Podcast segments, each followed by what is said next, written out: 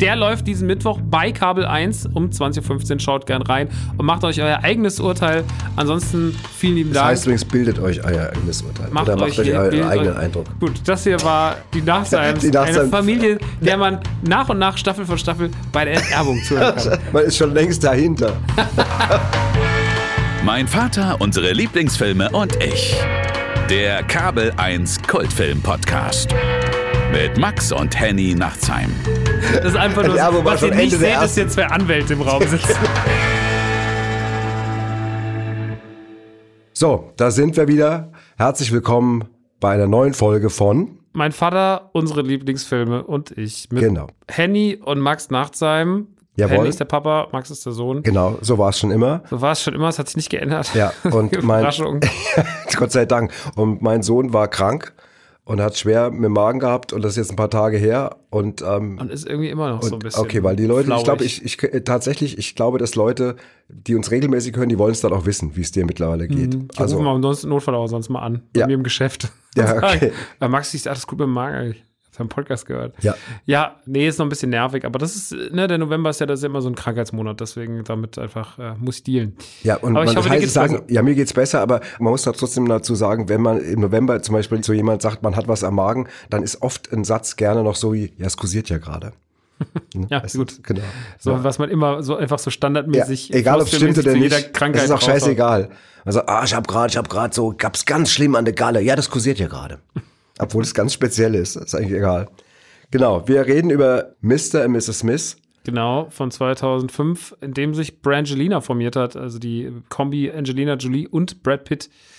Ich habe das Quiz unglücklich verloren beim letzten Mal. Unglücklich Auch verloren. sehr knapp, glaube ich. Ach, knapp. Ich glaube, sehr knapp.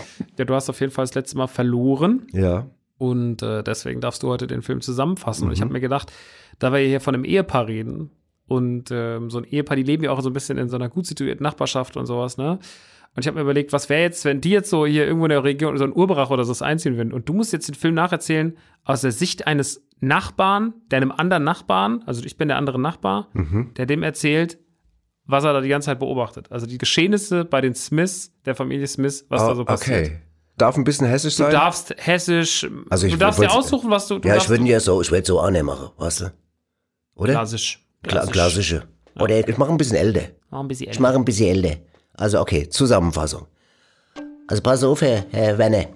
Ja, Das sind ja die Schmitze eingezogen, ne? hab ich gesehen. Ah, ja, die beiden, ne? Der, der, das sind ja, also ich will nicht sagen, dass sie nicht hätten. Ah, die das, Schmitz. die sind schon hübsch. Ne, Ja. sehen schon gut aus. Er ist ein hübscher Typ, die Frau ist auch ein Hingucker, ich kann man auch, sagen. aber auch gut. Aber ich habe ja gedacht, dass die ganz normale Berufe nachgehen, ne? Und dann hat's ja, dann haben die ja jahrelang, die haben ja die ersten Jahre hier gewohnt, hat ja keiner was gewusst, ne? Keiner was, auch, Ist auch der nicht Metzger angeschaut? Na ja, hat genau der Punkt. Man hat gedacht, dass er Metzger ist und dass sie bei der Bäckerei arbeitet, aber in Wirklichkeit ist es beide so, dass Auftragskiller sind. Beide. Haben aber beide voneinander nicht gewusst. Das ist aber nicht beide kamen gut mit alle, auch mit uns, mit Nachbarn gut aus, aber auch miteinander, untereinander hat man immer das Ah. Gefühl gehabt, glückliches Ehepaar. Und dann haben die den Auftrag bekommen, also er hat einen Auftrag bekommen, so einen Kerl abzuschießen, ne, umzubringen und sie den gleichen Auftrag. Offenbach? Irgendwo zwischen Offenbach und Wetterau da oben da Ach in der. Gegend, ne? Also er muss den Typ umbringen und die Frau muss aber auch den Typ umbringen. Und jetzt kommt sie, aber die wussten nicht voneinander, dass beide den gleichen Mann, denselben Mann umbringen Da müssen. waren die beiden in Offenbach. Da waren die beide hinter Offenbach, Ach, zwischen Offenbach und Wetter und mussten da den Kerl umbringen. Ach, und, liebe und dann haben sie da erst, haben sie es langsam begriffen, dass der eine nicht bei der Metzgerei arbeitet, der andere nicht der Bäckerei. Nee. Das, der, ja, da haben die Spannung untereinander bekommen, weil die auf einmal gedacht haben, wenn der, Ah, ja, der, der Mann hat gesagt, die Frau hat mich angelogen, die Frau hat gesagt, der Mann hat mich beschissen. Und Ja. dann habe ich gesagt, okay, dann bringen wir uns um. Also gegenseitig. Und da haben sie es versucht und so. Und beim gegenseitig versucht, sich umzubringen, haben sie dann aber gemerkt, eigentlich mögen wir uns trotzdem. Und dann, während sie das gerade gemerkt haben, hat man versucht, von außen sie umzubringen. Was die Situation ganz neu gestaltet hat, ne, für wie die mit beiden. Ritter, wie mit Ritter. Ja, wie du ja, damals, Werner, genau wie da, ne? Und dann haben sie sich zusammengetan und dann gab's am Ende nochmal Riesen, ging, ging beschwer was ab, geballermäßig und dann wurde sie gejagt und auch ein Auto kaputt und noch ein Auto kaputt und dann war noch ein drittes Auto kaputt und dann aber im Ende haben sie es dann überlegt und dann sind sie heil rausgekommen und dann sind sie zusammengeblieben und waren glücklich. Dann doch sind sie, jetzt wohnen sie immer noch da und jetzt, ich sage jetzt auch wieder Hallo, Frau Schmidt, hallo Herr Schmidt, wie geht's? Und für mich ist die Sache jetzt vom Tisch.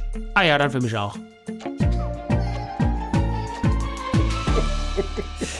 Ja, das So. war Das war gut. Ja. das war sehr gut.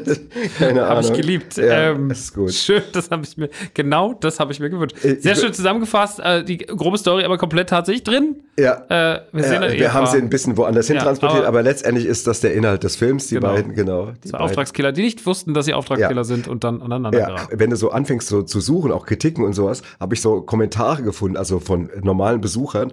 Und dann schrieb so einer, ja, ich fand den Plot so ein bisschen merkwürdig. Und dann schrieb so einer drunter, was für Ansprüche kann man denn an einen Plot haben, wenn man behauptet, dass ein Ehepaar fünf Jahre lang nicht weiß, dass jeweils der andere ein Auftragskiller ist. Und da sind wir natürlich an so einem Punkt, klar kann man jetzt sagen, ja, aber das hätten die doch längst merken müssen. Aber das nennt man ja eine Behauptung. Wir behaupten im Film, dass die das eben fünf Jahre lang nicht mitbekommen haben. Und das sind so Behauptungen, auf die ich zum Beispiel total stehe. Das ist Geschmackssache, aber ich mag das halt. Ich habe auch erst im Moment gedacht, na ja, fünf Jahre, jetzt haben die das nicht gemerkt. Aber dann habe ich gedacht, aber wie dreist ist es ja eigentlich vom Drehbuchautor, das einfach zu schreiben. Nee, zu das finde ich super. Ja, ich mag das auch, weißt du, wenn es so drüber ist irgendwie. Der Film ist ja auch drüber. Der also Film ist alles drüber. daran ist ja drüber. Auch seine komische Waffenkammer oder sowas. Die Darstellung von Gewalt. Es soll ja schon fast cartoon-esk wirken an manchen. Hinsichten. Und weißt du, was so lustig ist, ähm, weil wir ja gerade auch darüber reden, wie man den findet. Du weißt ja, ich bin ja großer Fan vom Kritikenlesen nach, im Nachhinein immer. Und das Irre ist, das zeigt mal wieder irgendwie, dass wir auch als Künstler diese Kritiken nie zu ernst nehmen sollen, weil wenn man zwei Kritiken hier nebeneinander hält, das ist wie schwarz und weiß. Ich habe eine Kritik, sagt er, fehlkalkuliertes Star-Kino, das weder als Romanze noch als Actionkino funktioniert, jedes stilistische Feingefühl vermissen lässt und keine Sympathie für die Hauptfiguren aufbaut. Lexikon des internationalen Films sind ja Freunde von mir mittlerweile. Und der andere schreibt, Mr. und Mrs. Smith gelingt es, die verschiedensten Genres zu vereinen. So ist der Film einerseits eine wunderbare Romantikkomödie mit herrlich spritzigen Dialogen und andererseits ein hochspannendes Actionspektakel, das mit seinen Stunts und Spezialeffekten die Hollywood-Konkurrenz in den Schatten stellt. Also äh, unterschiedlicher kann man ja eigentlich einen Film nicht wirklich besprechen. Ja, und das bringt mich immer wieder zu der erleichternden Erkenntnis, dass man Kritiken vielleicht doch nicht auch als Künstler zu wichtig nehmen sollte. Weder die guten noch die schlechten. Das stimmt. Ja. Auch wenn eine gute natürlich immer ein bisschen Bauchpinsel. Ja, nee, die guten nehme ich schon auch ernster. Doch. so ein bisschen. Nee, es, die Wahrheit ist ja, wir haben es glaube ich schon mal darüber unterhalten, dass man ja die schlechten Kritiken viel ernster nimmt. Die beschäftigen einen noch viel länger. Und an die denkt man noch, während man eine gute Kritik, wenn man mal wegen live gespielt hat, wenn man mit Badesalz irgendwo gespielt hat, man liest irgendwie, dass der das lobt, auch das Programm und so, dann denkt man so, ja, schön, dass er das, das auch so sieht. Und wir haben uns ja auch Mühe gegeben und dann vergisst man das. Aber wenn, wehe, es kommt einer und schreibt, müder Scheißabend, so ungefähr, was ich, das vergisst du über Jahre nicht. Und äh, es ist schon komisch, warum, warum das so ist, ja. Oder dass es so ist, wollte ich sagen. Das ist immer die Macht des Hasskommentars oder des, der schlechten Kritik. Aber das Ähm, geht ja jedem so. Ich glaube, ja, ja, das, das geht ja, geht das äh, äh, jedem geht ja nicht, geht ja so. nicht nur Künstlern so. Das geht ja, wenn du in, bei Facebook was postest irgendwie und darunter schreibt einer, das ist der größte Müll, den ich je gelesen habe oder was, dann, dann nimmst du das mit. Mhm, natürlich. Fängst halt daran, darüber nachzudenken. Ja, wir haben zum Beispiel jetzt mit Basas haben wir jetzt eine Single veröffentlicht. Wir haben ja ein neues Album jetzt demnächst und haben, ähm, haben zwei Frauen in dem Radio, die wir selber sprechen, Uschi und Rosi. Wir mögen die total. Und die haben jetzt so einen Song performt, einfach. Der heißt, manchmal gibt's halt kein Caprese, ist ein lustiger Song, aber modern produziert. Aber es geht um den Song. Und dann schreibt so einer bei Facebook, ja, haben wir kurz geschmunzelt, leider nicht mehr. Man möchte so sagen, aber es geht doch gar nicht darum. Es geht nicht um den Comedy-Gehalt des Stücks, sondern das ist ein Musiktitel irgendwie. Aber trotzdem reagiert man darauf mehr und merkt sich das mehr als die Als zehn Leute, die 20 sagen, ich fand's ja, ja, ganz komisch. Ja, das ist immer so. Das ist immer so. Aber lass uns weg von Kritiken. Ja. Ich bin auch so müde, über Kritiken zu reden. Ja, ja, ich werde natürlich nicht müde, immer mal so diese wunderbar Ja, ja, konträren. das ist aber auch geil, weil Ja. wir hier meistens ja, also wir, wir haben ja in der Regel hier immer einen riesen Blockbuster irgendwie so und Mr. und Mrs. Smith ist definitiv im Jahre 2005 ein wichtiger Blockbuster gewesen, der ja auch am Boxoffice gut performt hat. Ich glaube, in der Geschichte des Films trotzdem immer allein wegen dieser Brangelina-Geschichte einen ganz eigenen Status hat und äh, deswegen ist auch, ich finde immer so Kritiken dann nochmal zu hören oder zu lesen einfach immer super spannend. Ähm, Wollen wir mit dem Cast anfangen? Du ein bisschen, oder? bist ja immer so ein bisschen der Leitfuchs und du machst es immer sehr Der schön. Leitfuchs. Deswegen, der Leitfuchs, der väterliche Leitfuchs. Leitfuchs. Henny Nachtsheim, heute hier live für Sie. Ja. Und dann würde ich sagen, sei doch mal der Leitfuchs. Okay, und dann fangen wir gerne mal mit dem Regisseur an. Das ist Doug Lehman. Mhm. Äh, hat seit 1994 immer wieder mal Regie geführt bei so Filmen wie Edge of Tomorrow mit Guter Tom. Cruise, Bill Paxton und Emily Blunt oder der Burn-Identität. Barry Seal, Only in America, hast du den gesehen? Mhm. Mit Tom Cruise. Sehr, sehr guter Film über so einen Typ, der so als Drogenkurier Karriere macht. So ein Biedermann. Und zuletzt hat er gedreht 21 äh, Lockdown mit Anne Hathaway. Und jetzt kommt ein Name, da musst du mir helfen. Chiwetel Ejiofor. Ich habe keine Ahnung. Keine ich, Ahnung. ich gucke da drauf und also schreibt mir, beschimpft mich, aber Sag ich mal kann ja, ich kann ihn nicht besser aussprechen.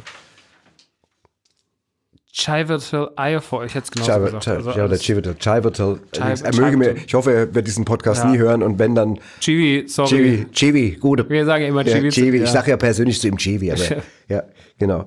Ähm, das ist der Regisseur.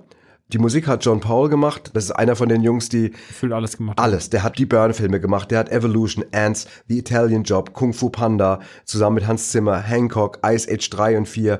Für Drachenzähmen leicht gemacht, hat er seine erste Oscar-Nominierung bekommen. Also das ist wirklich nur eine kleine Auswahl. Der hat, wenn du da drauf guckst, hört gar nicht auf. Also der, der, ich glaube, der sitzt Tag und Nacht am Klavier und komponiert Filmmusik. Also ein großer. Dann haben wir von den Schauspielern Adam Brody. Das ist der Typ, der umgebracht werden soll, der Benjamin the Tank Dance spielt. den man vor allem aus OC California kennt. Das war vor allem für viele Leute in meinem Alter vor 15, Genau. 20 Jahren, als es noch nicht so viele Serien gab, gab es damals äh, diese Serie OC California, die heute noch irgendwie so ein bisschen Kultstatus genießt. Und da war der damals der Schwarm aller Mädchen. Und ein wichtiger Schauspieler ist Vince Vaughn. Und, aber da habe ich beschlossen, also du kannst mir widersprechen, ich finde, wir sollten uns den aufsparen. Da kommt bestimmt ein Film in der nächsten Zeit nochmal, wo der auch eine, vielleicht eine Hauptrolle spielt. Also den würde ich jetzt gar nicht so nebenbei mit drei Sätzen gerne abhandeln, weil Nee, den, nee. der ist, das ist schon ein anderes Gewicht nochmal. Und den würde ich mir aufsparen bei nächster Gelegenheit, um den wirklich noch viel ausführlicher zu beleuchten. Wir Ein- gerne machen. Einverstanden? Gerne. Gut, sehr gut. Dann kommen wir jetzt zur Dame des Hauses, zur Frau Schmidt, Angela Jolie. Angelina Jolie. Angelina. Weißt du, warum ich links? Weil ich hier falsch draufgeschrieben habe. Angelina. Ich weiß es ja vor allem. Angelina Jolie. Ja, Angelina. Fans sagen Angela Jolie. der eine andere, der, der eine andere der, der zu doof ist für den Namen, der sagt das. Der sagt genau, das, der ja. sagt die Angela Jolie. Ähm, hat 93 angefangen, regelmäßig Filme zu drehen. Ihre erste große Rolle war 95, das Computergenie Kate in Hackers. Das war die erste Rolle, mit der sie eine Art Kultstatus erreicht hat und der ihr wohl auch dann einen großen Schub geben. Da war sie gerade mal 20. Wir könnten jetzt auch eine Menge Filme mehr aufzählen. Ich habe mal die rausgeschrieben, die man wahrscheinlich am ehesten kennt. Das ist einmal nur noch 60 Sekunden. Da war ich sehr, sehr verliebt in sie mit Nicolas Cage. War ja schon mal kurz Cage. Thema, als wir über zwei Millionen Dollar Trinkgeld geredet Genau. haben. Und äh, da hatte ich den Film auch schon erwähnt, dass ich den sehr mag. Ja, dann halt Lara Croft. Mhm. Sowohl der Tomb Raider als die Fortsetzung, also in beiden gespielt. beide Tomb Raider. da müssen wir auch nochmal drüber reden. Alexander, die Legende von Beowulf. Maleficent. Maleficent, ja. Me- Mein Gott. Habe ich aber auch erst vor kurzem gelernt, muss ich dir ganz ehrlich sagen. Okay. Weil ich habe immer gesagt, ich habe immer gesagt, Maleficent. Aber das ist doch gut. Maleficent. Maleficent? weil ich fahre so gerne nach Malefic- Disneyland Paris, Ja, habe ich gedacht, ich bin Maleficent. Aber das ist doch, das, ist merke ich, das merke ich mir generell, wenn ich merke, dass du ein englisches Wort nicht ausspricht, dass ich einfach Französisch Französisch aussprechen. spreche. Maleficent. Und dann hat sie gespielt in Maleficent, die dunkle Fee. Und fertig. Und dann merkt keiner was, dass ich das nicht kann. Das ist geil. ja, sie war auf jeden Fall in Maleficent. Genau, dann in Wanted. In Wanted. Wanted. Ach so. Äh, genau. Jetzt klang es gerade ja, anders. Ja, es klang doof. Wanted. Wanted.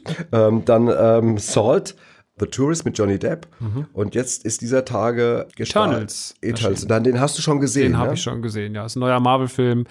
Zählt meiner Meinung nach eher zu den langatmigeren und äh, aufgrund seiner Länge zu den schwächeren Marvel-Filmen der letzten Zeit.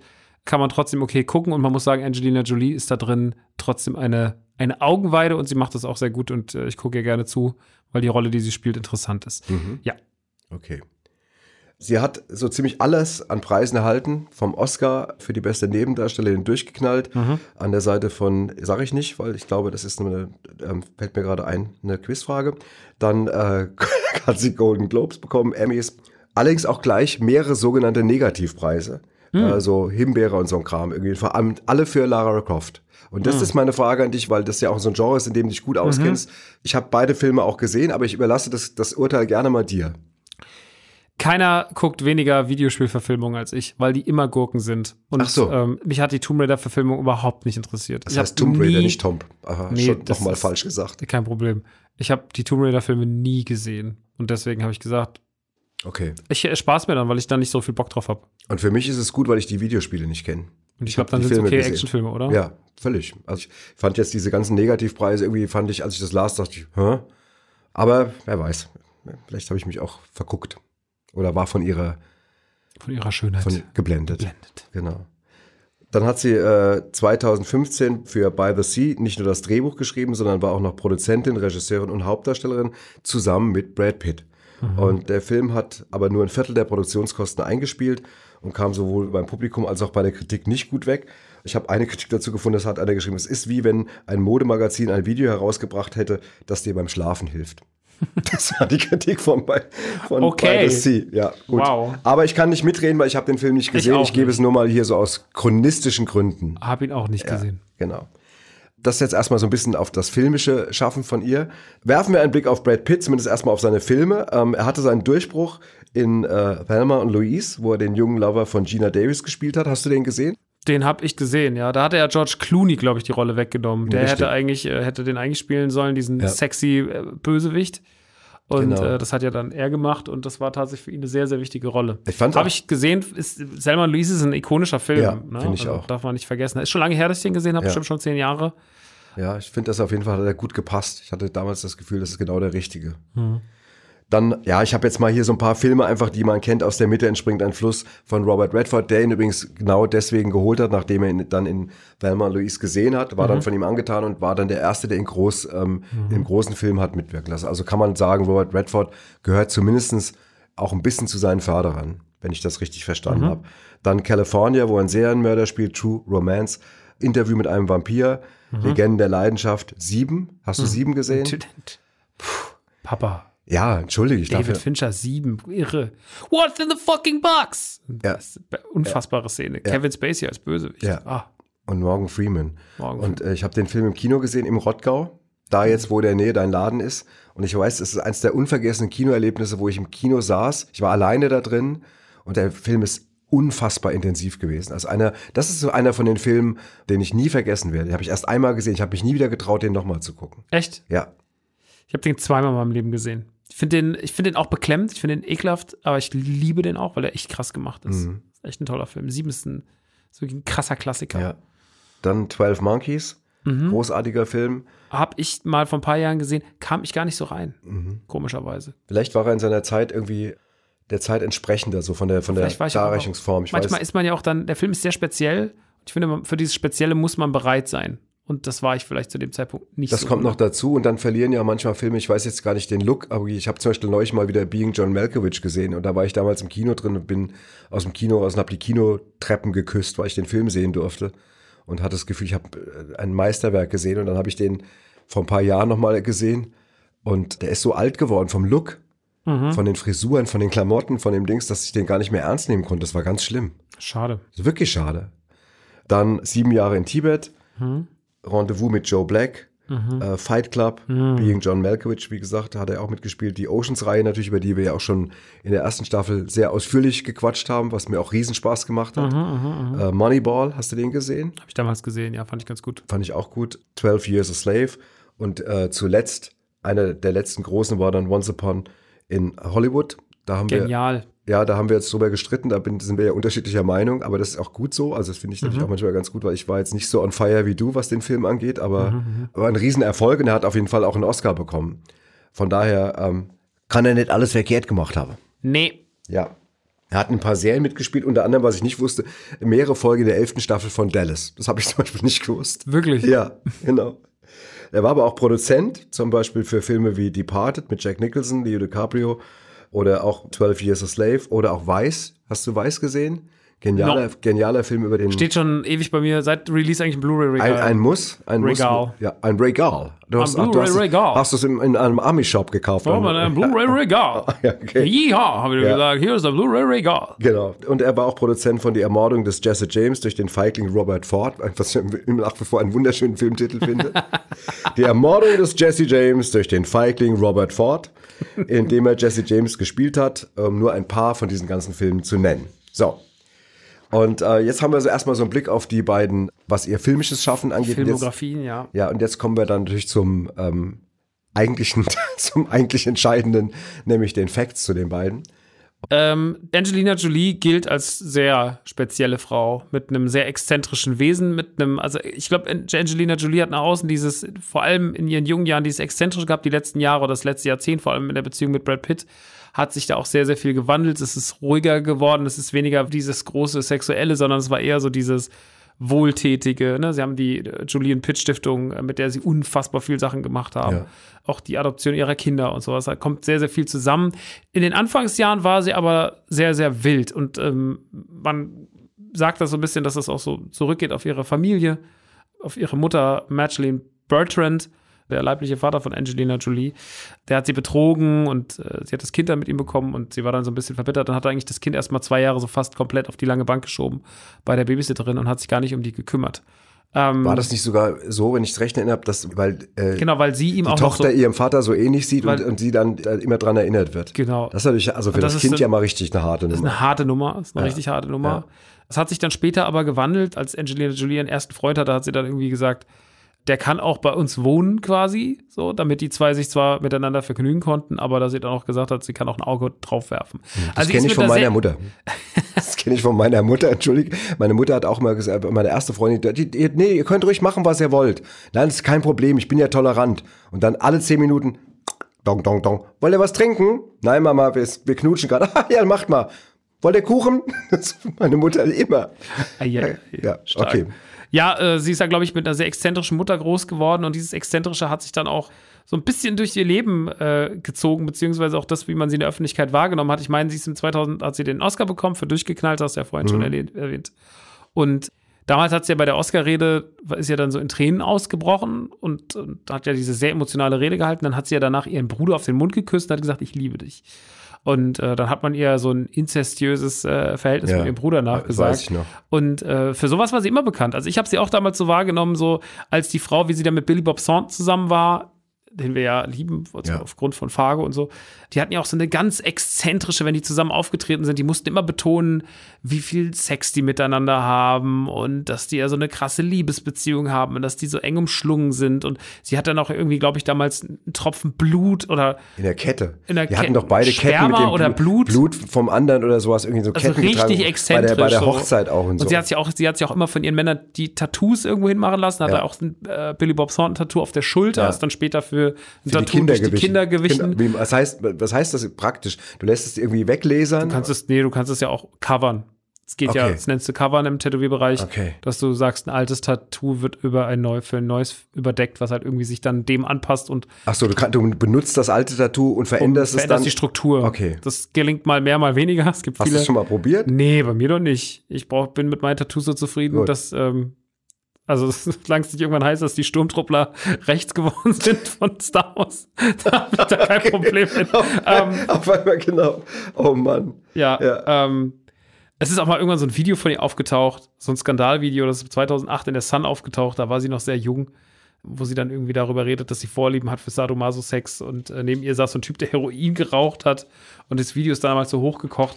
Äh, sie, ne, sie war sich ihrer Sexualität bewusst und ihrer exzentrischen. Und ich glaube, sie hat natürlich auch immer so ein bisschen damit gespielt, aber sie ist auch, glaube ich, eine exzentrische Person. Ja. Wenn du eine Schauspielerin bist in ihrem Kaliber, dann bist du ja auch vielleicht ein bisschen in Anführungsstrichen verrückt. Ja, weil du das gerade gesagt hast, sie hat wohl mit auch schon früh sich im Gothic-Stil gekleidet. Im zarten Alter von 13 hat sie dann irgendwann beschlossen, dass das Leben so deprimierend ist, dass sie dann lieber nicht mehr leben will und so. Also, ja. Und genau wie du es auch richtig sagst, sie war schon frühzeitig sich ihres Sex-Appeals bewusst. Hat schon mit 17 das erste Mal nackt vor der Kamera gestanden und hat dadurch auch mitbekommen, wie die Männer auf sie abgefahren sind. Und ich glaube, das macht auch was mit einem. Ich glaube, dass dieses die Welt verrückt machen können, das, das die macht Leute um Finger wickeln. Mhm. Wenn du diese Stärke irgendwann für dich entdeckt hast und auch was daraus, das ähm, haben ja auch schon oft Frauen gesagt, dass als sie gemerkt haben, dass die Männerwelt so auf sie reagiert, haben das natürlich auch zu ihrem Vorteil ausgespielt. Mhm. Warum auch nicht, wenn sie doch so doof sind? Ähm, ja, Da passt auch ein bisschen, also sagen wir aber zu ihrem Schrägen, was wir jetzt gerade beleuchten, passt auch, dass ihr Kindheitstraum war, Bestatterin zu werden. wirklich. Und sie hat später in einem Interview ihre Leidenschaft für Leichen mal erklärt. Sie hat gesagt, das mag zwar seltsam, exzentrisch oder düster anhören, aber als ich meinen Großvater verlor, hat mich seine Beerdigung tief enttäuscht. Also sie fand die Beerdigung schlecht. Und dann hat sie aus daraus äh, den Wunsch entwickelt, Bestatterin zu werden. Und das hat sie Witzig. oft erzählt. Es gibt mehrere Interviews, wo sie darüber gesprochen hat. Ja. Und in dem Fall, äh, Zusammenhang ist natürlich jetzt auch nicht so verwunderlich, dass ihre Lieblingsfarbe schwarz ist. Aber ihre liebste Disney-Figur seit ihrer Kindheit ist Dumbo. Okay, interessant. Ja, und weil sie sagt, sie fand die Geschichte so toll, weil Dumbo immer erzählt wurde, dass irgendwas mit ihm nicht stimmen kann und äh, dass er anders war oder weil er anders war. Und dann wurde diese Andersartigkeit zu seiner Sache und sie findet die Botschaft dahinter so gut. Trotzdem ist es so, dass sie auch immer einen ganz großen Hang zu Bösewichten hatte. Also sie war immer ganz groß auf der Seite der Villains in Disney-Filmen, zum Beispiel Don Röschen hat sie gehasst, fand aber die äh, böse Hexe, die Maleficent, fand sie halt faszinierend. Maleficent. Und äh, tatsächlich hat sie die ja dann auch später verkörpert und damit hat sich dann der Kreislauf so ein bisschen für sie geschlossen. So, dass sie, so, also sie hat auch oft so den Hang gehabt zu dem, sie hat gesagt, die böse, bösen Figuren sind oft die interessanteren. Wie ist das, wenn, wenn ich meine, du guckst viele Filme, wo es Gute und Böse gibt. Also die, die Das ist ganze auch im, leider ein Mar Fakt, was sie sagt, ja. im Also, Marvel-Universum zum Beispiel gibt es ja auch. Marvel-Universum nicht mal so, aber zum Beispiel nimm mal Batman. Ja. Batman war noch nie der interessantere. So, du, nimm die Bösewichte des Batman, nimm den Joker, nimm den Ja. Mr. Freeze, nimm den Pinguin. So, das sind Figuren, die sind äh, Ikonen und interessanter und kaputte Charaktere und Batman ist auch ein kaputter Charakter. Sympo sympathisierst du dann auch mit denen? Oder bist du nur fasziniert, aber hast Teil, sie eigentlich? äh, bis zum gewissen Teil kann ich auch schon mit denen sympathisieren. Ähm, Wenn es dann in Mord und Totschlag übergeht, dann wird es schwierig. Aber ich glaube, den zum Beispiel jetzt mal Heath Ledger Joker Dark Knight, den hat man sich ja schon angeguckt und hat gesagt, die Motive sind gar nicht so schlecht. Also, das heißt nicht so schlecht, aber so dieses, ich verbrenne das Geld und sowas. Er hat ja, hat ja so ganz, er ist ja eigentlich Idealist. Das ist ja eigentlich so, also es war ja ganz absurd, wie der Joker da geschrieben war. Das Schlimme wird, wenn Bösewicht so nachvollziehbar wird. Äh, so war es ja auch der Joker, also der von Joaquin Phoenix dargestellt wurde, der war ja auch irgendwie so aufgrund seines Ganzen immer auf die Schnauze kriegen, konntest du diesen Werdegang ja immer mehr nachvollziehen und sowas hinten raus, warum er dann so geworden ist, wie er dann wurde. Und ich glaube, sowas, wenn man immer selber sich als Außenseiter fühlt, und das habe ich mich immer, oder Angelina Jolie anscheinend ja auch in ihrer Jugend äh, und Kindheit, dann kann man damit irgendwie bonden. Dann guckt man auf was drauf und sagt so, ja, aus den Außenseitern kann zumindest immer irgendwas Interessanteres werden und ähm, vielleicht ist dann manchmal eine interessante gute Person, aber vielleicht auch ein interessanter Bösewicht. Ja, kann ich viel mit anfangen. Ich, es geht mir genauso. Die Faszination der Bösewichte ist da, aber wenn die Grenze überschritten wird, dann, äh, dann gibt bin ich- natürlich auch Halt ich zu. Gute, halt ich zu der Gute. Alles zu der Gute. Halt ich zu der habe ich schon als Kind gesagt. Halt zu der Gute. Oder wenn Hat der kleine Handy so vom Fernseher gesagt, halt zu der Gute. ja, oder wenn ich aus dem Kino und meine Mutter hat gesagt, wie war es, sag ich, die Gute gewonnen. Gewonnen. Gut haben gewonnen. Ja, genau. So, was haben wir denn noch so rausgefunden? Naja, wir hatten jetzt schon das mit dem Blut und den Dings, da passt da noch ganz gut dazu, dass sie bei ihrer Hochzeit mit äh, Johnny Lee Miller eine schwarze Gummihose getragen hat mit ein weißes T-Shirt, auf dem sie mit ihrem eigenen Blut den Namen des Auserwählten geschrieben hat. Wahnsinn. Also das ist einfach nur Wahnsinn. Das ist einfach nur so dark. Boah, ist das düster. Ja, so, stell mal vor, du heiratest und dann kommst du, deine Auserwählte kommt so aus dem Ankleidezimmer und du siehst doch so ein bisschen so Blut an der Hand, weißt du? Also, sie sagt, ich habe deinen Namen auf mein T-Shirt geschrieben, Max, guck mal. Und dann sagst du, ach super, Mit meinem Blut. mit meinem Blut, auch schön, Schatz. Cool, danke. Cool, danke. Das ist doch super. Genau. Ja, ähm, sie ist, also auch ihre ganzen Interessengebiete, ich meine, sie hat ja so eine Faszination fürs Fliegen. Ja, sie hat ja mal geflogen, hat ja mal gesagt, Fliegen ist für sie besser als Sex, wenn Angelina Jolie das schon sagt. Ja. Äh, sie hat da Da, schon eine, da muss was da dran muss sein. was dran sein. Aber was ja auch dann wieder absurd ist und was dann wieder in dieses Düstere passt, dass sie halt so eine unfassbare Messersammlerin ist. Also Echt? eine unfassbar große Messersammlung.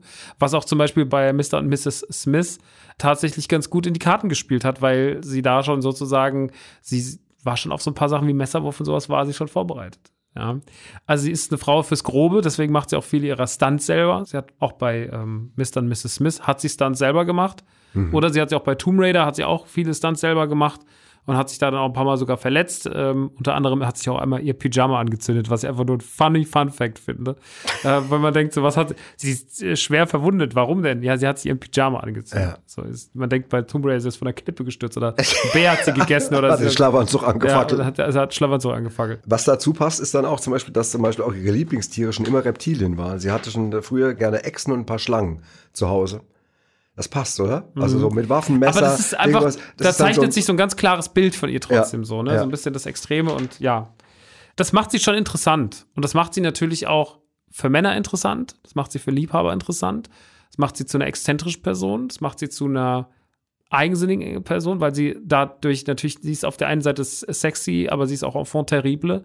Und ähm, das zeichnet von ihr ein sehr, sehr starkes Frauenbild. Warum Mhm. sie damals auch wahrscheinlich Lara Croft verkörpert hat, weil Lara Croft, auch wenn sie natürlich damals noch in den Videospielen übersexualisiert war, auch nach außen trotzdem für Mädels äh, wichtig war, weil sie einfach ein, Mhm. ein weiblicher Actionheld war. Ja, und dazu passt natürlich auch in dieses Bild der starken Frau diesen sehr offenen Umgang mit ihrer Brustamputation. Also sie hat sich ja beide Brüste abnehmen lassen müssen, weil sie diese Prognose hatte, dass sie zu großem Prozentsatz äh, Mhm. Brustkrebs kriegen kann. Und sie ist damit wahnsinnig offensiv umgegangen. Und das finde ich für jemand, der ja auch unter anderem auch ein Sexsymbol Statussymbol ist in dieser Branche. Und es gibt bestimmt Schauspieler, die hätten das, Das nicht gemacht. Die hätten das nicht gemacht, die hätten das gemacht, aber sie hätten das nie jemand irgendwie erzählt und hätten das dann irgendwie kaschiert.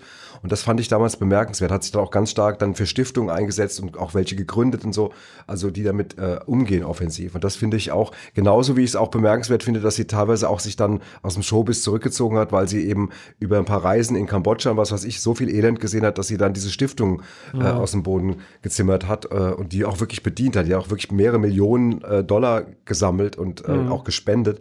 Und das ist schon bemerkenswert. Also wir stellen fest, auf jeden Fall eine sehr außergewöhnliche Person. Absolut, eine ganz außergewöhnliche Frau. Ja, Sehr einzigartig im Look und einzigartig im Charakter. ja, das stimmt. Dann kommen wir mal zu ihrem, Göttergatte. Zu ihrem Göttergatte, der Brett, der Brett Pitt. der hat englische, irische, schottische, schwedische, niederländische und deutsche Vorfahren. Okay, das ist doch schon mal. Das erklärt einiges und gar nichts. Also wirklich. Das ist schon geil, wenn man vor ihnen sagt, was, was haben Sie denn für Vorfahren gehabt? Ich hatte englische, dann hatte ich irische, schottische, schwedische, ich hatte niederländische und deutsche. Das ist wirklich ey, wahnsinnig. Also, wie behältst du da die Übersicht? Ja, vor allem, was sieht man daraus? Oder was, wer hat wie was geprägt? Keine Ja. Ahnung. Linke Auge ist holländisch, rechtes ist deutsch, Keine Ahnung. Schnauze ist spanisch. Ja. Man weiß es nicht. Genau. Und der Vater war Manager eines Fuhrunternehmens und seine Mama war Schulberaterin. Ja. Dann hat er sein Studium abgebrochen, wie so viele Schauspieler, kurz bevor er fertig war, weil er Schauspieler werden wollte. Das ist jetzt nicht so was ganz außergewöhnliches. Aber was mir gut gefällt, er war im Nebenjob Chauffeur für Stripperinnen. und kam über den Weg, kam er in Kontakt mit Roy London, damals einer der renommiertesten Schauspiellehrer Los Angeles, der ihm den Einstieg in die Filmbranche ermöglicht hat. Also jetzt frage ich mich, wieso hat Roy London, hat er dann auch in dem Auto mit den Stripperinnen gesessen? Man weiß es nicht, es wurde nicht näher beleuchtet. Will man noch nicht wissen. Nee, man will es eigentlich nicht wissen. Er hat am Anfang hat er äh, Jobs gehabt, also er hat mal den Kühlschränke transportiert und alles mögliche. Dann hat er Werbespots gedreht äh, für Levis Jeans und El Polo Loco. Ähm, das ist so eine, was ist das, sowas wie Kentucky Fried Chicken? Wahrscheinlich. Genau, wo er ein großes Hähnchenkostüm tragen musste. das finde ich total. Brad Pitt war sie auch nie für irgendwas zu schade. Das habe ich schon immer sehr gemocht an ihm. Wenn wir gerade bei Werbung sind, der hat ja auch diese Toyota-Werbespots in Malaysia gedreht und äh, das ging damals auch so durch dann die Presse und sowas, habe ich auch damals mitbekommen, dass die äh, verboten wurde in Malaysia, weil man gesagt Warum? hat, äh, dass man ihn nicht so lange den Leuten zu, den malaysischen Männern zumuten möchte. Ach, weil er so gut aussieht. Weil er so gut aussieht. Und deswegen hat man Das gesagt, ist dann, ja sind diese, dann sind diese Toyota-Spots in Malaysia Das ist verboten ja total worden. lustig. Das heißt, du, du versetzt die Männer eines ganzen Landes in Depressionen oder Weil, weil Minderwertigkeits... Brad Pitt zu lange auf dem Bildschirm zu sehen Das ist. ist ja lustig. Okay. Wobei ich ich, muss, ich muss aber sagen, ich kann mich in den malaysischen Mann auch ein bisschen reinversetzen, weil ich war ja in Once Upon, äh, in Hollywood war ich ja, und dann gibt's ja diese Stelle, wo er. Auf dem Dach. Wo, er, ja, und im Kino, alle Männer, die da saßen, sagst du vorher noch so, ja, der Brad Pitt, mal gucken, ob er es noch bringt, und dann macht er den Oberkörper frei, und du hörtest nur so im Kino so alle so, ach du Scheiße. so, alles so völlig, wieso sieht er denn immer noch so aus? Das ist Ja. irgendwie so. Es ist, ich meine, guck mal, ich bin nur, ich bin, der ist sechs Jahre jünger als ich, ja. Und aber, aber das ist doch irgendwie, das ist eigentlich, ich weiß, ich weiß gar nicht, wie, wie soll ich das sagen? Also so, da ist doch die Grenze zum Sexy sein eigentlich schon längst überschritten. Das ist, wenn ich den Körper von Brad Pitt sehe, das ist ungefähr so wie wenn, wenn was weiß ich, ein golffahrender Rewe Filialleiter von einem Ferrari träumt. Das ist irgendwie ungerecht. Das ist irgendwie, irgendwie stimmt es nicht. Das ist irgendwie unrealistisch. Dann vielleicht lieber in Malaysia podcasten, Papa. Dann vielleicht lieber da. genau. Da passierte das nicht. Nee, genau. Äh, bei Mr. Mrs. Smith sollte er eigentlich ursprünglich mit Nicole Kidman drehen. Das war ja der, der, die Urbesetzung der Produzenten oder die Wunschbesetzung. Und ähm, dann kam er aber mit Nicole Kidman anscheinend nicht so klar. Also er, er hat nicht so eine Chemie und hat dann äh, mit ihren und hat Ich habe dann eine andere Info. Ich hatte gelesen, mal. dass sie für die Frauen von Stepford drehen musste und deswegen an den Dreharbeiten nicht teilgenommen hat. Okay, das, Das jetzt kann ich jetzt, Quelle. ich Das ist kann die Frage, nicht was beweisen. die, was die richtige Quelle Was ist die richtige Antwort? Das äh, vielleicht, aber wir bieten Brad, beide wenn an. du, vielleicht ist es auch eine Kombination aus beiden. Vielleicht hat sie auch keine Lust gehabt und deswegen lieber die Frauen von Stepford gedreht. Man weiß es nicht. Man weiß nicht, man weiß aber, dass in dem Moment, wo er dann gehört hat, dass Angelina Jolie spielt, er sich wieder gemeldet hat. er sich gemeldet hat. Und hat hat gesagt, gesagt, da mache mach ich's ich. doch. Aber bis dahin gab es ein paar andere Varianten. Es gab ja, glaube ich, Catherine Zeta Jones und Will Smith war noch eine Möglichkeit für die Besetzung von Mr. und Mrs. Smith. Und es gab auch noch die Besetzung von Johnny Depp und warte, ich kann es dir sagen. ich Heidi Kabel. Heidi Kabel. ähm, Willi Milovic und Heidi Kabel standen auch zur Debatte. Stell dir das mal vor, du siehst den Film mit den beiden. weißt du noch, wie Willy Milovic aussieht? Hast du das vor Nee, Augen? weiß ich nicht mehr. Oh Mann. Das, das. Okay, egal. Das ist nur was für die ganz Älteren hier im äh, Zuhörerkreis. Johnny Depp und Kate Blanchett Okay. äh, waren auch vorgesehen. Ja, aber man hat dann am Ende, hat man sich dann für äh, Angelina Jolie, die mal ganz kurz sogar hieß es, vielleicht, äh, weil in der engeren Auswahl zum Schluss standen sie und Gwen Stefani, äh, die Ah, ja. Frontfrau der, von No Doubt, der Mhm. Band. Aber es ist dann Angelina Jolie geworden und äh, Brad Pitt und äh, ist auch gut so, weil es hat ja zu dem geführt, was wir da jetzt sehen. Mhm. Und was viele, viele Jahre eine glückliche Beziehung war. Dann habe ich noch einen Fact äh, für Numerologen. Ich bin ja ein großer Zahlen, äh, nicht Fetischist, will ich jetzt nicht sagen, aber ich bin schon irgendwie, ich habe ja schon viel mit Zahlen und kann mir auch, ich kann mir Telefonnummern teilweise besser merken als Namen und so, habe ja so einen leichten Zahlenhau und hat zum Beispiel, hat er in drei Filmen mit der Nummer sieben gedreht, nämlich in Seven, und dann sieben Jahre in Tibet und Sinbad, die Legende der sieben Meere. Das sind die drei Filme mit sieben und dann hat er nochmal in drei Filmen mit der Nummer zwölf gespielt, nämlich in Oceans 12, 12 Years a Slave und Zwölf Affen, nee, zwölf Monkeys, genau. Drei Filme mit zwölf, drei Filme mit sieben. Hast du eine, eine äh, Lieblingszahl eigentlich? Habe ich dich noch nie gefragt, obwohl du mein Sohn bist. 27, Ja? weil es mein Geburtstag ist. 27. Februar. Ist ja einfach. Billig, ne? Billiger Trick. Hm. Naja. Trick vor allem. Und du? Hast du die Lieblingszahl?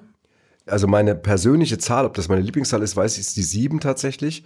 Ähm, ich habe, als ich den Gerd kennengelernt habe, lag bei dem so ein Numerologiebuch rum und dann war die, der Einstieg in das Buch war, versuchen Sie erstmal gefühlsmäßig Ihre persönliche Zahl rauszufinden zwischen 1 und 10, welche, was Sie glauben, welche Zahl für Sie zuständig ist. Und dann sagen die, okay, und jetzt addieren Sie Ihren Geburtstag mit dem Dingsbums, mit dem Dings und dem und bababab. Und eine Riesenkette, wirklich, also 25 Wege und dann zum Schluss kommst du auf die Zahl, das war die 7. Ab dem Tag habe ich gedacht, da muss was dran sein. Da, Da muss es die 7 sein. muss die 7 sein. Guck mal an, Ja. der Herr Vater. Genau. So, dann hat er, ähm, weil er es nicht in die Basketballmannschaft seiner Schule geschafft hat, hat er einfach irgendwann eine inoffizielle Mannschaft zusammengestellt, die er scherzhaft das Team der Cherokee-Ablehnung, also so hieß wohl die Schule, ähm, nannte und hat seinen Vater noch verpflichtet, Bill Pitt die Mannschaft zu trainieren und hat dann ein paar sehr erfolglose Spiele mit dieser Mannschaft bestritten. Großartig. Ja, das fand ich auch gut. Ich habe noch so ein paar Sachen mitgebracht. Zum Beispiel in American Psycho, der ja mit Christian Bale besetzt wurde, war er tatsächlich äh, im Gespräch. Man hat ihm aber damals dann davon abgeraten. Er hat gesagt, es ist vielleicht nicht so gut, wenn du einen äh, Kettensägen mordenden Psychopathen spielst. Deswegen ist Brad Pitt nie der American Psycho geworden. Er hat auch damals bei Heathers sich beworben und ähm, es ist auch so ein Kultklassiker-Film, den ich aber gar nicht so kenne. Und äh, da war er auch beim Casting sehr gut. Man hat ihn aber dann nach Hause geschickt und hat gesagt, du bist einfach zu süß. Äh, das finde ich auch einfach eine geile. du bist einfach Aber, zu süß. aber, aber wenn du ihn jetzt einschätzt, ich, also wenn er jetzt sowas nochmal spielen könnte, ja, also auch meinetwegen so ein Kettensägentyp oder sowas, ich würde ihm zutrauen, dass er das heute sich eher traut oder dass er sich das heute nicht mehr ausreden lässt. nee, das ist Brad Pitt, der kann machen, was er will. Und, Das äh, kennt man ja, Max. ja. Kennt man doch. Ja, klar. Wir lassen es doch jetzt auch nicht mehr. Ne? Gar nichts sagen. Du nicht sagen. Und da hast du dann so ein Skript auf dem Tisch und dann kannst du schon mal machen, was du willst. Aber es ist immer eine Frage, was man Bock hat und sowas. Aber ich kann mir schon vorstellen, also Brad Pitt in einen, als Psychokiller, so wie ja auch zum Beispiel, kennst du noch diesen Robin Williams-Film One-Hour-Foto, Mhm. wo er diesen psychopathischen, da ist er auch mal aus der Ich bin der nette Onkel-Rolle Ja. rausgefallen. Sowas war ja auch mal spannend zu gucken. Total. Ja, und äh, sowas finde ich irgendwie auch ganz, äh, Ich mein- ganz interessant. Du bist ja jetzt kein Schauspieler, also du hast jetzt keine regelmäßigen Drehangebote, aber wenn du, sagen wir mal, jetzt, äh, ich bin sicher, dass du Talent dafür hättest, Ich würde definitiv einen Bösewicht spielen. ja, wollen. Also wenn du es aussuchen Ja. kannst. Okay. Finde ich viel interessanter. Ja. Okay. Ich habe noch ein, zwei Sachen zu ihm und zwar bei Troy, also bei Troja. Nur 2004 hat er ja auch mitgespielt, hat er Achilles gespielt und hat ja während der Dreharbeiten die Achillesferse äh, verletzt, was ich einfach nur, einfach nur Oh iconic finde. Also das wirklich einfach nur, das ist die Ironie des Lebens schlechthin. Ja, das ist es auch. Er hat sich auch äh, damals bei Fight Club, wo er ja Tyler Durden spielt, ein, das ist ja einer meiner Lieblingsfilme, Fight Club. Und Tyler Durden ist ja auch eine großartige Figur, die ich sehr, sehr, sehr, sehr, sehr mag. Und auch wenn er da jetzt ziemlich abgefuckt aussieht, sieht er immer noch viel zu gut aus. Hat auf jeden Fall sich damals die äh, Zähne abschleifen lassen. Abschleifen, das weiß ich noch, ja. Und äh, es war damals auch ein Riesending, dass Brad Pitt sich hat äh, die Zähne abschleifen lassen. Ähm, und hat danach sich auch wieder richten lassen. Gott sei Ähm, Dank. Ja, vor allem, das wäre ja bei vielen Rollen wäre das ja auch nur doof gewesen. Ja, das, aber das zeigt halt, wie weit er gegangen Ja. ist. Genauso wie für 12 Monkeys ist er damals auch einfach in einer Heilanstalt mal für ein paar Tage nach Philadelphia und hat mal sich, hat sich halt mit Mhm. Psych Das ist da dieses berühmte Method Acting, aber in Ja, seiner, ja, hat er sich dann halt angeguckt. Es zeigt also seinen Einsatz als Schauspieler, aber er trotzdem auch, dass er sich für nichts zu schade ist. Zum Beispiel, ähm, er hat auch bei Jackass damals mitgespielt. Da gibt es zwei legendäre Auftritte. Einmal, wo er selber in einem Affenkostüm in der Stadt randaliert mit den anderen zusammen, wo sich alle Affenkostüme und, und dann halt ausflippen und irgendwie äh, der Stadt demolieren. Und es gibt diesen sehr, sehr, sehr berühmten Jackass-Sketch, wo er auf der Straße steht und äh, irgendwie die Leute sehen ihn halt natürlich und sehen, oh krass, das ist Brad Pitt und so, und er ist am Telefon und bla bla. Und dann kommt ein Van vorgefahren mit den Jackass-Leuten und die entführen ihn. Und das weiß er auch. Aber für die Leute ist es halt so, fuck, da wurde gerade Brad Pitt entführt. Und dieser Sketch ist legendär. Und dann rufen Leute halt einfach bei der Polizei und sagen, Brad Pitt wurde entführt. Ja, ja, Brad Pitt wurde entführt. Ja, hier auf der 43. Ja, ja, ja, ja. Äh, großartiger Sketch. Und das fand ich immer schön. Und das hat immer für mich Brad Pitt ausgemacht. So dieses auf der einen Seite seinen Job Bier ernst nehmen und aber auch irgendwie ein cooler Typ sein und sich für vieles nicht zu schade sein. Noch immer irgendwie so an so Comedy-Sachen. Oder es gab auch diesen Geständnisfilm mit Sam Rockwell. Ich weiß gar nicht mehr. Äh, Confessions of a Dangerous Mind war der Untertitel. Und da hatten sie dann auch so einen kurzen Gastauftritt und haben so in so einer Flirt-Talkshow war er dann so ein paar Sekunden zu sehen oder sowas. Also Brad Pitt hat immer so mir das Gefühl gegeben, so das ist auch einer, der würde zu den Muppets gehen. Also weißt du, der hat irgendwie, der kann so Spaß haben und kann so Quatsch noch machen. Und das fand ich immer irgendwie schön. Und deswegen war der für mich immer so ein extrem extrem, extrem charmanter Schauspieler. Aber ich muss trotzdem sagen, wenn du da jetzt, stell mal, der, der steht da auf der Straße und telefoniert, da kommt so eine Oma, ne, die ist so ein paar 70 und die liebt den, die findet, hat schon zig Filme gesehen, die guckt da so, ah, guck mal, der Brett Ja, Und dann wird er ins Auto gezogen und wird entführt und die ruft bei der Polizei und die Polizei sagt, ja, ja klar, lacht sich kaputt irgendwie. Also für die Oma ist es hart. Ja, es wird für einen wird's immer hart sein. Vom Ende, aber wir müssen für den Entertainment-Faktor müssen wir Abstriche machen. Das ist ein geil. Für einen wird es immer hart sein. Für einen wird es immer hart sein. Aber wichtig ist das Entertainment. Und da haben die äh, damals, Jackass hat einen guten Job gemacht. Okay. Ähm, naja. Ja. Wir haben noch nicht so, gar nicht so viel darüber geredet, dass die sich ja bei dem Film dann kennengelernt haben. Also, wenn ich das richtig in Erinnerung habe, war es wohl so, dass äh, er dann noch mit Jennifer Aston verheiratet war. Und dann hat er sich aber, glaube ich, am Set in, äh, in sie verliebt, in Angelina Jolie und hat dann ähm, Schluss gemacht. Stimmt das so? Ist Wenn ich das, ich glaube, wenn so, habe ich das auch in meinem Kopf. ja. ich, äh, äh, ich, Aber ich bin noch nicht der Kabel 1 Gossip-Experte. Nee, ich bin, oder wir sind auch nicht beide nicht, sind nicht die Gala-Redakteure oder die Bunte. Das ist tatsächlich so ein bisschen, äh, mich interessieren ja andere Dinge. Aber man hat auf jeden Fall später einen sogenannten Insider befragt oder der hat dann so Wissen vom Set so ein bisschen weitergegeben und so ein bisschen so Insiderwissen. Und der hat erzählt, dass äh, die Szene, mit der sie Brad Pitt rumbekommen hätte, wäre gewesen eine Bettszene. Und normalerweise würden äh, Schauspieler eine fleischfarbene Unterwäsche anziehen, also eine Ganzkörper-Dings anscheinend irgendwie. Das wäre wohl in Hollywood, habe ich noch nie was von gehört, aber er hat behauptet, das Dings, aber sie wär, hätte das darauf verzichtet und wäre nackt zu ihm ins Bett gekrabbelt irgendwie. Das hätten dann am Set alle gesehen und, oh, irgendwie, und damit hätte sie ihn wohl schon mal rumbekommen. Ne? Ach, guck mal Ja. an. Und er hätte sie auch öfters mal in ihren Wohnwagen beim Rummachen erwischt. Ich möchte mal wissen, wer soll das denn gewesen sein? Wer darf denn in die Wohnwagen äh, von, von Immer so der dumme, also ganz dappischer Praktikant am Ende des Tages. Ja. Ach, jetzt haben, ach du liebe Zeit. Oh nein, ich hab's gesehen. Ich hab's, oh. Ich wollte gerade Ich nicht hingucken. Zucker, nein, stellt sie, tschüss. Auch scheiße, oder? Ach du, ach du liebe Zeit. Aber ich glaube ja sowas nie. Ich, ich glaube, diese Stories, ich habe die beim Rummachen beobachtet. Alles, ich glaube, dass das Ich glaube, diese dass das wahrscheinlich- diese ich glaube, ganzen das so- Tauchsieder, diese Tauchsieder, die sich da alle reinhängen und draufhängen und draufkloppen.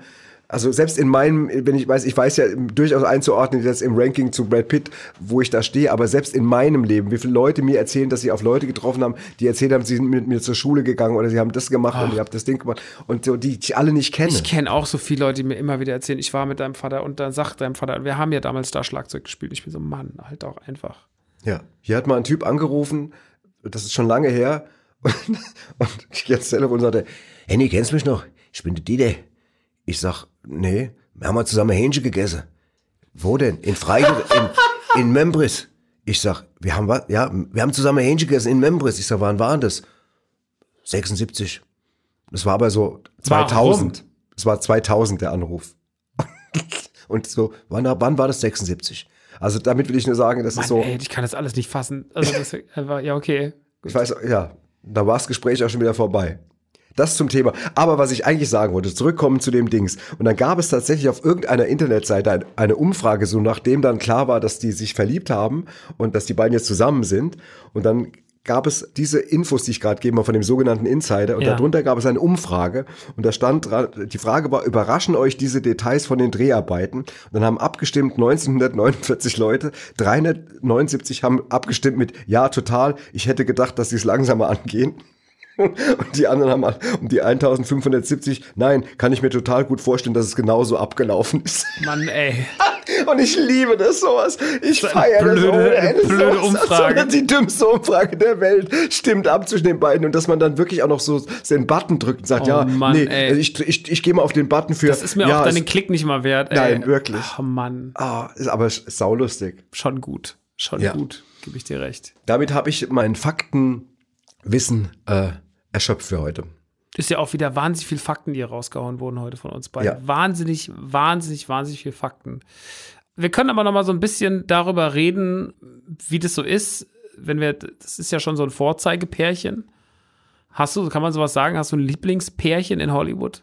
Gibt es sowas, wo du sagst, die, den gucke ich gerne zu? Oder den habe ich gerne als Paar zugesehen?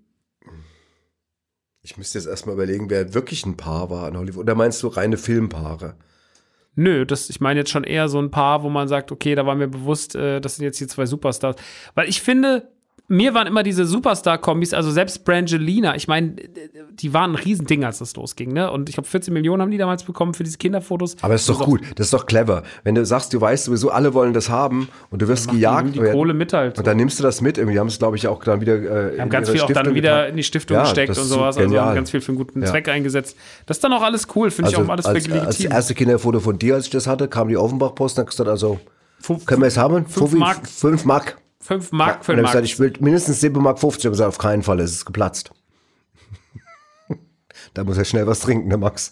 Heute wäre es schon locker 20 Mark Ja, wert. Ähm, ins Mark allem. Mark.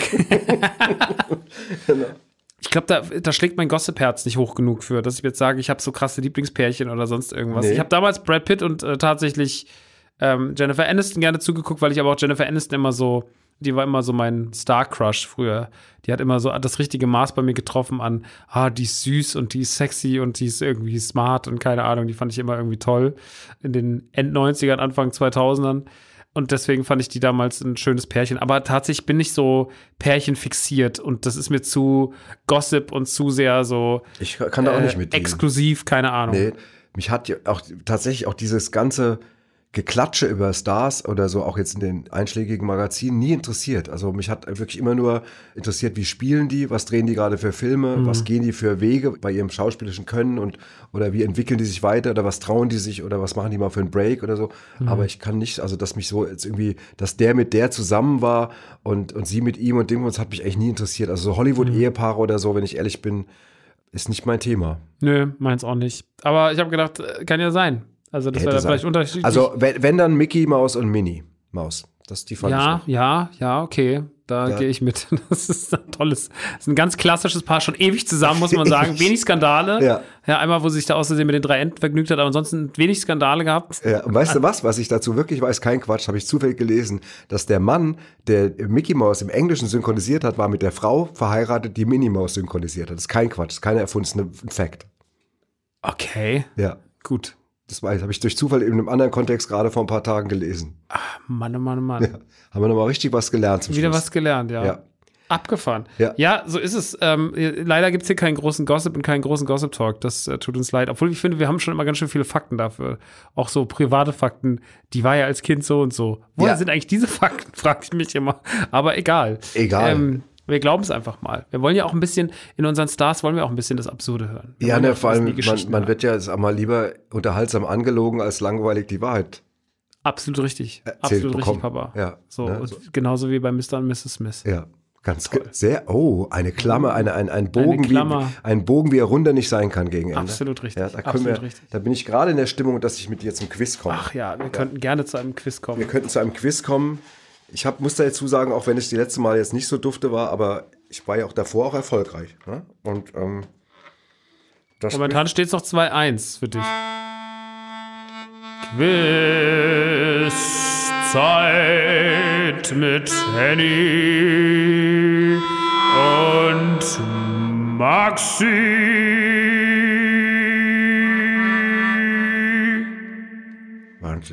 Toll, oder? Wenn man es sich besser wüsste, meinen wir wären die Kelly Family eigentlich auch. Ja, Irre. genau. So, Super. Ja, heute geht es darum, wer nächste Woche den Film zusammenfasst. Unstoppable.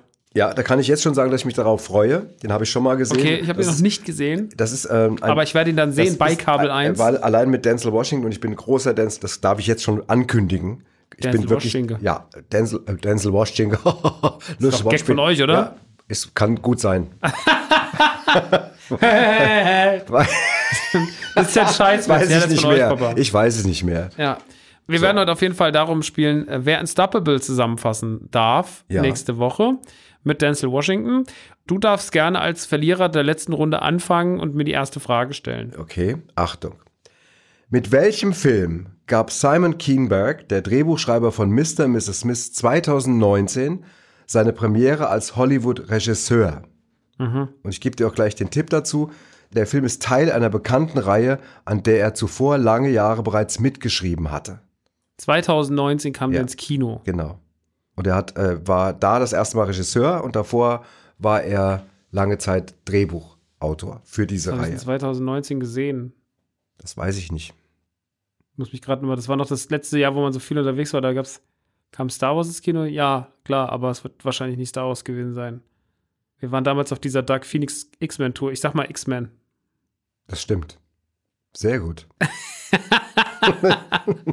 genau. Und der Film äh, mit der Darstellerin Sophie Turner aus Game of Thrones in der Hauptrolle floppte sowohl an den Kinokassen als auch bei den Kritikern. Also es Ja, war, es, und das ist äh, natürlich halt tragisch. Du schreibst so ein Ding mit, ja, bist da die ganze Zeit mit dran. Darfst du deinen ersten eigenen machen Ja. und dann kriegst du es auf die Schnauze. ja, und vorher hast du an erfolgreichen Sachen mitgeschrieben. Das schon, fühlt sich bestimmt nicht gut an. Hm. Na gut.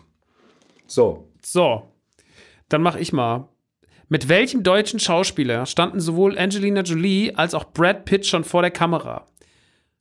Tipp: Brad Pitt hatte sogar schon zweimal das Vergnügen. Tipp 2: Angelina Jolie spielte gemeinsam mit ihm in Salt. ich habe Salt gesehen, das ist aber zu lange her, dass ich mich noch irgendwas erinnern kann. Älterer Schauspieler. Achso, Ich kenne den gar nicht. äh, Ich kann den gar nicht zuordnen. Ich, ich glaube, ich weiß, wer es ist. Ich komme auf den Namen. Ich sehe den sogar vor mir und ich komme auf den Namen nicht. Also ich passe, aber ich, ich August Diehl. nee, dann, dann hätte ich falsch gestanden. Nee. In Salt war er Ehemann und in, auf Brad Pitt hat er äh, Okay. in Glorious Nee, ich Bastards hatte und Vertraute Fremde gedacht. Okay, alles klar. August Diel, okay. 1-0. Angela Jolie gewann 2000 einen Oscar als beste Nebendarstellerin durchgeknallt. Wer spielt in dem Film die Hauptrolle? Wenn ich dir den Zusatztipp gebe, ist es eigentlich schon. Winona Ryder. Ja, genau. Wusstest du auch so? Klar. Klar. Das ist ein, das ist ein Klassiker, der Film. Okay. 2-0. 2-0. Ekelhaft. Aber vielleicht holst du ja auf. Mhm. Welchen Beziehungsstreitfilm drehte Brad Pitts Ex-Frau Jennifer Aniston mit Mr. und Mrs. Smith Co-Star Vince Vaughn? Der Regisseur des Films war Peyton Reed, der unter anderem auch für Girls United und Ant-Man bekannt ist. Das ist ja eine riesen Zusatzinfo. Der Regisseur. Ich, kenn hab- den, ich, ich weiß den Film, ich habe das Plakat vor Augen, aber ich hätte den Titel nicht gewusst, Ja. weil das so ein Standardtitel ist. Okay, ich weiß ihn auch nicht mehr. Sag mir das gleich. Wir Trennung mit Hindernissen. Okay, keine Ahnung. Der Damit Film handelt von einem. Paar, das sich trennt, ohne dass einer ausziehen Willst du es noch, möchte. willst du es noch auskosten? Willst du vielleicht noch auf 3-0 gehen, einfach um die Demütigung Ja, perfekt zu machen? nicht? Ja. So ein Drecksack. Also, 1991 hatte Brad Pitt seinen Durchbruch in Ridley Scotts Thelma Louise. Welchen Film drehte er später mit Scotts Bruder Tony? Tipp, die 2020 verstorbene Conchota Farrell, die als Bertha aus Two and a Half Men bekannt ist, Mhm. hat ebenfalls eine kleine Rolle in dem Film. Bertha spielte da auch noch mit. Boah, ich habe den Film, glaube ich, sogar vor Augen, aber da muss ich jetzt passen, das weiß ich nicht. Ja, das war True, True Romance. Ah, okay, alles klar. Drehbuch stammte von Quentin Tarantino für den Brit, für den Brit, für den Brit. Brit, für den Brad Wir haben jetzt einfach keinen Bock mehr, Brad Pitt auszusprechen. Ja, Wir sagen genau. Brit. haben es aber nur Brit gesagt. In äh, Inglourious Bastards und Once Upon a Time in Hollywood gespielt hat. Genau. So, Okay. okay, damit steht's. Ähm, ich, ich, kann jetzt noch, ich, kann, ich, kann das Anschluss, ich kann das Anschlusstor noch schießen. Komm. Brad Pitt spielt in einem seiner Film, Filme einen Österreicher. Wie lautet der Name des Films? Der Film beruht auf einer wahren Begebenheit. Das ist mein Tipp. Sieben Jahre in Tibet. Absolut richtig. Ja. Und wegen des Films, äh, in dem Pitt den Österreicher Heinrich Harrer oder Harrer spielt, hat er Einreiseverbot in China. Damit Genau. 2 zu 1. Ich finde, das ist äh, trotzdem ein löbliches Ergebnis. Ja. Und besser als andere Performances von dir. Das ist, ähm, Das okay. ist doch einfach nur toll. Ja. wieder mal gewonnen. ja, Ach, guck. na toll. Wieder zurück auf alten Pferden. Ja. Damit ist es 2-2 bis dato in dieser Staffel. ja. Äh, also ich darf mich noch nicht äh, in meinem, in meinem Sieg suhlen. Nein, das kommt nicht in Ja, Frage. das kommt nicht in Frage. Aber dann musst du, hast du nächste Woche die ehrenhafte Aufgabe, Unstoppable zusammenzufassen. Und das, äh, ich habe da schon genau, ich weiß genau, wie ich das schon mache. Es wird wieder großartig. Und ähm, freuen wir uns doch einfach mal drauf. Mhm.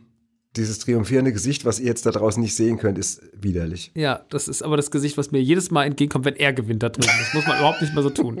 Äh, wenn ihr auch, wenn ihr heute zu den ersten HörerInnen dieses Podcasts gehört, am Montag, wenn wir mal rauskommen, äh, und ihr habt Lust, Mr. und Mrs. Smith zu sehen, der läuft diesen Mittwoch bei Kabel 1 um 20.15 Uhr. Schaut gern rein und macht euch euer eigenes Urteil. Ansonsten sage ich vielen lieben Das Dank. heißt übrigens, bildet euch euer eigenes Urteil. Macht Oder euch macht euch hier- euren eigenen euch- Eindruck. Bildet eine Meinung. Gut, das hier war ähm, die Nachseims. Die Nachsheim eine, eine Familie, der man nach und nach Staffel für Staffel bei der Enterbung zuhören kann. Äh, Man ist schon längst dahinter. das ist einfach nur, Enterbung war was ihr schon nicht seht, ist jetzt zwei Anwälte im Raum sitzen. genau. Super. Also, Max, vielen Dank. Danke, Papa. Und ähm, dann weiter gute Besserung für dich vor Dankeschön, allem. Dankeschön. Wir werden bei der nächsten Folge wieder berichten. Ach, genau. Und das ist ja nächste Bring ich ja mal so Woche. einen Becher mit. Mal so hier. Ja. Eine Urinprobe. Probe. Eine Urinprobe. Kleine Probe Gut, okay, alles klar. Gut, Leute. Also, Leute, vielen Dank fürs Zuhören. Bis bald wieder. Macht's gut. Ciao, ciao. Mein Vater, unsere Lieblingsfilme und ich. Der Kabel 1 Kultfilm Podcast mit Max und Henny Nachtsheim. Redaktion Anita Richtmann und Robin Schaumann. Schnitt und Sound Erik Gierig. Produziert von Edir Ben Mama und Kaleidosphere.